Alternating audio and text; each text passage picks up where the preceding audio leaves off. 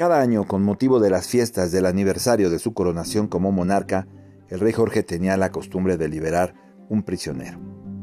Ese año, como se cumplían 25 años de su coronación, decidió ir el rey mismo a la prisión para elegir a la persona que merecía ser liberada. Acompañado de su primer ministro y de toda su corte, era una fría mañana.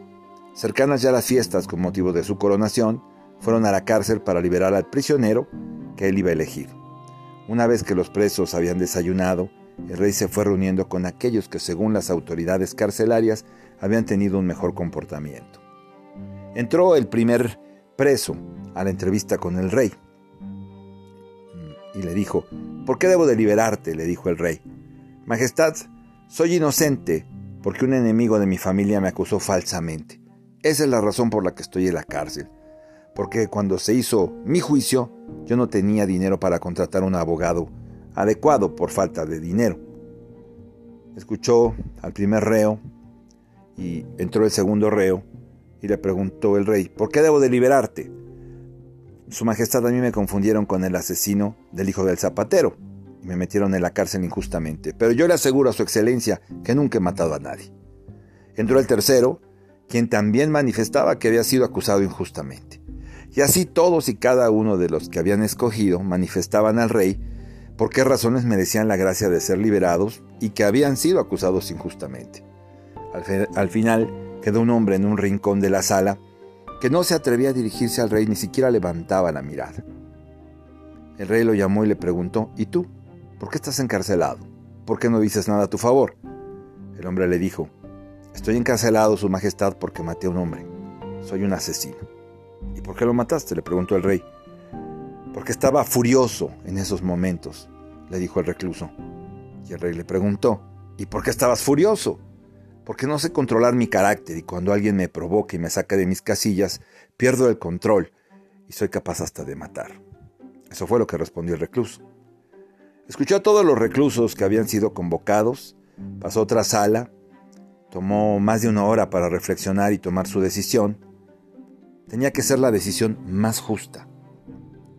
Se acabó el tiempo de deliberar, regresó a la sala donde se encontraban todos los presos convocados y muchísima gente esperando la resolución del rey, y en medio de un profundo silencio y de una gran expectación, anunció públicamente quién sería perdonado.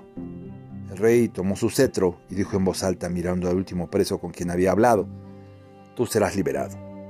Al oír la decisión del rey, se escuchó un murmullo de desaprobación. Y el primer ministro se dirigió al rey y le dijo, Su Majestad, ¿acaso no parece más justo cualquiera de los otros prisioneros? Precisamente por eso, contestó el rey, saco a este malvado de la cárcel para que no eche a perder a todos los demás que parecen tan buenos. Esa es la historia.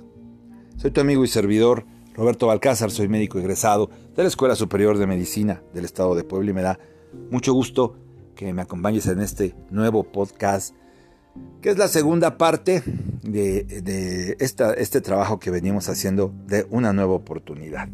Fíjate que empiezo con esta historia que además fue real, es una historia real que ocurrió en Escocia a principios del siglo XIV en un pequeño condado de Yorkshire, allá en Escocia.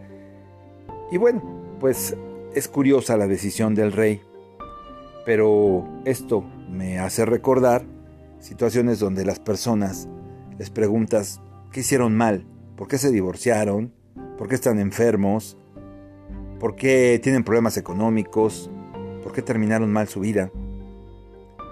Y bueno, lo único que dicen es que ellos no tuvieron la culpa, que fue el esposo, la esposa, que fue una prueba de Dios, que fue herencia de sus padres, la enfermedad, en fin. Entonces dicen que ellos no tuvieron nada que ver. Fíjate qué interesante, la Biblia nos dice que el justo peca siete veces al día. Esto dice Proverbios 24, 16. Pero bueno, hay quien es más justo, ¿no? hay quien es un santo en la vida. No somos humildes, no somos conscientes, no, no reconocemos y siempre buscamos pretextos y justificaciones para justificar, para excusar lo que hemos hecho, lo que nos ha pasado, lo que estamos viviendo, nuestros errores. Esa falta de conciencia, que al mismo tiempo es una falta de humildad, no nos permite reconocernos como somos.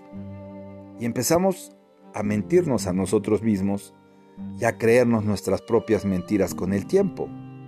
Y nos mentimos en tal medida que al final creemos que la vida que contamos es cierta.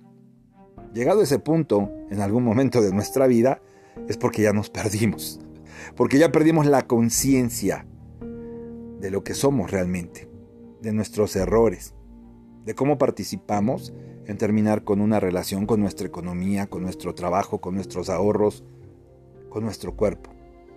Entonces ya no vemos la necesidad de justificarnos, porque somos víctimas de la vida. Nos volvemos ciegos para ver el penoso estado de nuestra alma, el nivel de conciencia en el que nos encontramos. Pero mira, te lo digo no para que te sientas culpable o para que te sientas mal, sino para volver a recomenzar. Porque este es el punto de una nueva oportunidad.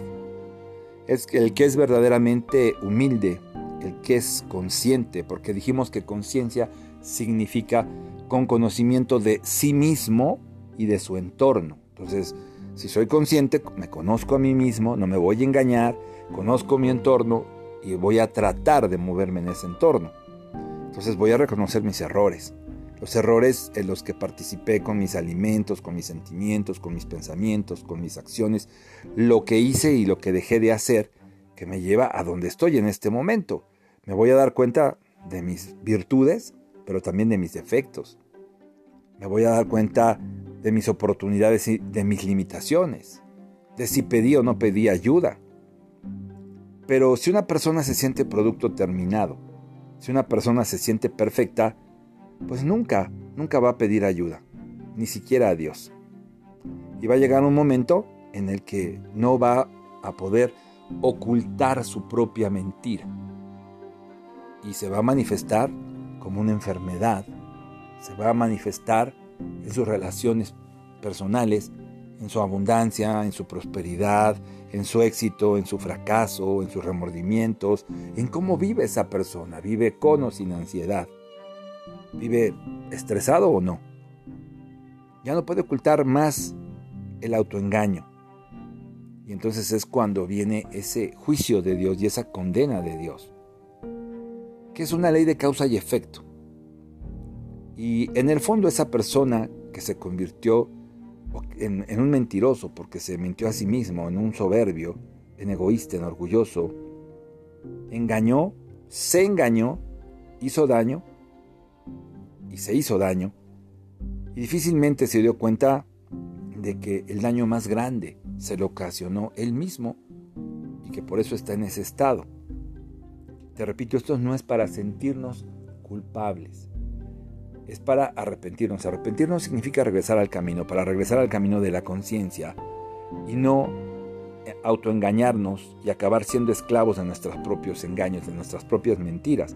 No en vano el Maestro Jesús decía, la verdad os hará libres. Juan 8:32. De manera que hoy te invito en este podcast de una nueva oportunidad a que reflexionemos, a que reflexionemos el por qué estamos viviendo tal o cual situación y dejemos de decir que somos víctimas del destino, de la vida, de otra persona, que nosotros no tuvimos nada que ver en ese asunto, porque esto no nos va a permitir crecer. Es interesante entender, eh, eh, hay un principio bíblico que explica a Dios como un Padre perfecto. Un Padre que nos da todo lo que necesitamos antes de que nosotros lo pidamos. O sea, Él sabe lo que nosotros necesitamos. Él sabe aquello que tú necesitas antes de que tú lo pidas. Y antes de que tú lo pidas, Él te lo concede. Y aquí la pregunta sería entonces, ¿dónde está? Podrías preguntar si estás enfermo, si quieres salvar tu matrimonio, tu negocio, encontrar un buen trabajo, recuperar tu salud. ¿Dónde está lo que estoy pidiendo? Si se me ha concedido ya, ¿por qué no lo puedo ver entonces? ¿Por qué no lo tengo entonces? Te voy a decir cuál es la respuesta para esta pregunta. Aquello que pides y no recibes es porque internamente tú no lo aceptas como algo propio. Todo lo que obtenemos en la vida depende de nuestro grado de aceptación. Hay una parte de las bienaventuranzas que dice, bienaventurados los mansos porque ellos heredarán la tierra. Mansedumbre es aceptación. Y para heredar la tierra tenemos que ser mansos, tenemos que tener un buen nivel de aceptación interno. Internamente aceptamos o rechazamos lo que Dios nos ofrece de acuerdo a lo que nosotros creemos que merecemos. Hay una vocecita que tú conoces, una voz interna que determina hasta dónde podemos merecer y hasta dónde no. Incluso, pues, si te mereces o no una buena relación, si te mereces o no la salud, eh, un X estilo de vida, que tú puedes aceptar. La posibilidad de que llegues a ser una persona saludable o a curarte de un cáncer o a ser millonario o a tener una excelente relación, te lo dice esa voz. Esa voz es el equivalente pues a un programa mental, a un programa de una computadora que está depositado en el subconsciente. Entonces, si quieres saber qué estás aceptando internamente y qué no, pues solamente volvemos al mismo punto del podcast anterior. Ve con detenimiento lo que tienes en tu vida, lo que está pasando a tu alrededor, tus relaciones, tu comunicación, el lugar donde vives, si estás contento, si estás contento con tu salud, si estás aceptando el amor que te mereces. Y entonces, bueno, vas a tener felicidad. Si aceptas el dinero, si aceptas aquello que, crees que te corresponde, entonces vas a encontrar la felicidad. Eh, vas a encontrar armonía, vas a encontrar paz, vas a encontrar salud. Todo depende del nivel de aceptación. Quizás dicen que la verdad no peca, pero incomoda y quizás nuestra mente consciente se incomode un poco, ¿verdad? Pero eso no es importante, si la mente inconsciente se incomoda un poco. Simplemente eh, hay, que hacer frente a las cosas que, tenemos eh, por resolver, ¿verdad? A lo mejor no reconocemos cuál es parte de nuestra culpa, a lo mejor decimos, no es cierto, yo quiero estar sano, yo quiero lo bueno para mí, porque la mente es rebelde, y dice, ¿cómo es posible que yo no pueda aceptar un millón de dólares o una buena relación? ¿O cómo es posible que no pueda aceptar la curación en mi vida? ¿Verdad? Entonces, bueno, queremos que estamos listos para, para la salud, para el éxito, pero en realidad no es así. Porque interna y secretamente solo aceptamos una parte de lo que Dios nos da.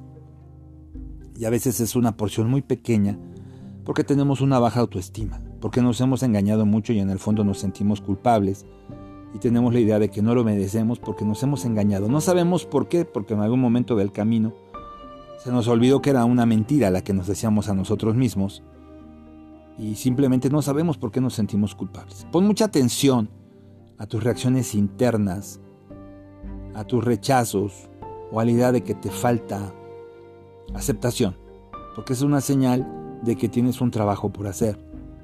Digo, de cualquier manera, con una reacción interna o no, para que tú tengas salud, para que tengas bienaventuranzas, para que tengas bienestar, para que prosperes en la vida es necesario aumentar tu nivel de aceptación. Entonces, número uno, yo te invito a que comiences cada mañana desde que te levantas. Primero que nada, hacer una oración a dar gracias a Dios.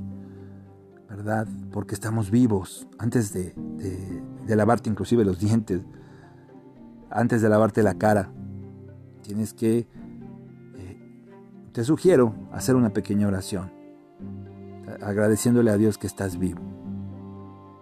Tienes que moverte con entusiasmo, extendiendo tu energía, extendiendo tus brazos hacia arriba, manteniéndolos abiertos para recibir. Y después de darle gracias a Dios, decir con emoción, Señor, estoy abierto y receptivo para todo lo bueno que tengas para mí. Y a partir de hoy acepto todo todo, todo el amor, acepto la salud, acepto mi curación, acepto el dinero, acepto aquello que quieras recibir. Sé que me merezco y lo acepto ahora mismo.